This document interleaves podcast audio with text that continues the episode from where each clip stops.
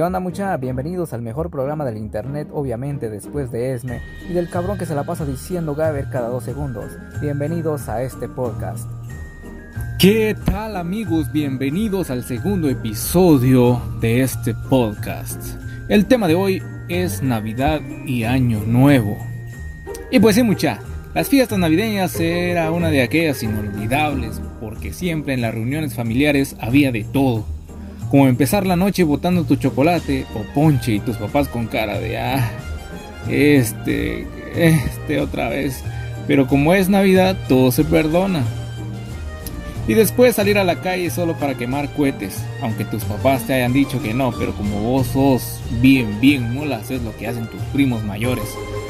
Al final de la noche parabas con la mano metida en agua y buscando mil maneras para ocultar que te explotó un cohete en la mano y así para que no te verguen tus papás.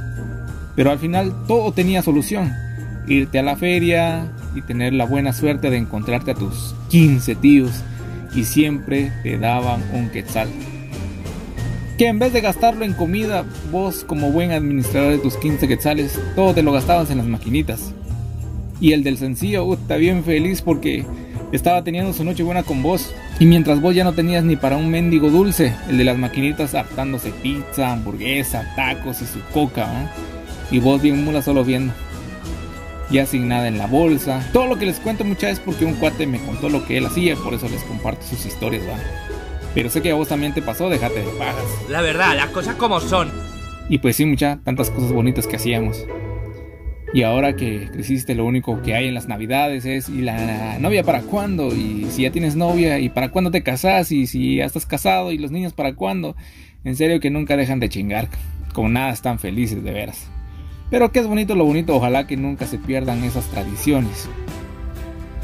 Y para año nuevo, no digamos mucha, todos los propósitos son metas a corto plazo que queremos cumplir durante el año y sé que como yo todos hemos tenido estos propósitos y no soy brujo, sino que estas han sido algunas de las cosas que siempre quiero pero que al final no cumplo, como bajar de peso, ir al gimnasio y sé que mientras pides esto estás acostado jugando o hartando pura comida rápida o viendo tele.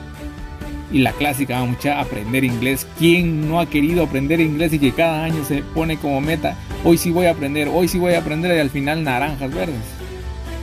Y cuando te das cuenta solo aprendiste nuevos insultos para decirle a ese tu tío el que le gusta pelear por los terrenos, ¿no? Dejar de comprar cosas que no necesito, como el martillo de Thor que al final es un destapador, mucha y eso para qué nos va a servir, pero como nos gusta gastar a lo mula, entonces ahí estamos. Es como cuando estás de goma y juras no volver a tomar, es lo que nos pasa a todos. Prometemos y al terminar el año hicimos todo menos cumplir con nuestros propósitos. No lo sé, tú dime. Al igual que de niño que cuando cumplías años vos todo inocente decías tu deseo de que ya no quiero que mis papás tomen y resulta que ahora sos vos el bolo de la familia y en tu cumpleaños pides más chelas en vez de deseos. No, me hace gracia. Me he reído un poco, pero no me hace gracia. No está bien esto, ¿eh? En serio, gracias por escucharme. Háganme saber en los comentarios de qué tema quieren que hable o en algo que deba mejorar. Y no olvides dejar tu like y seguirnos en Spotify, Instagram, Facebook y Google Podcast. Esto fue el episodio número 2.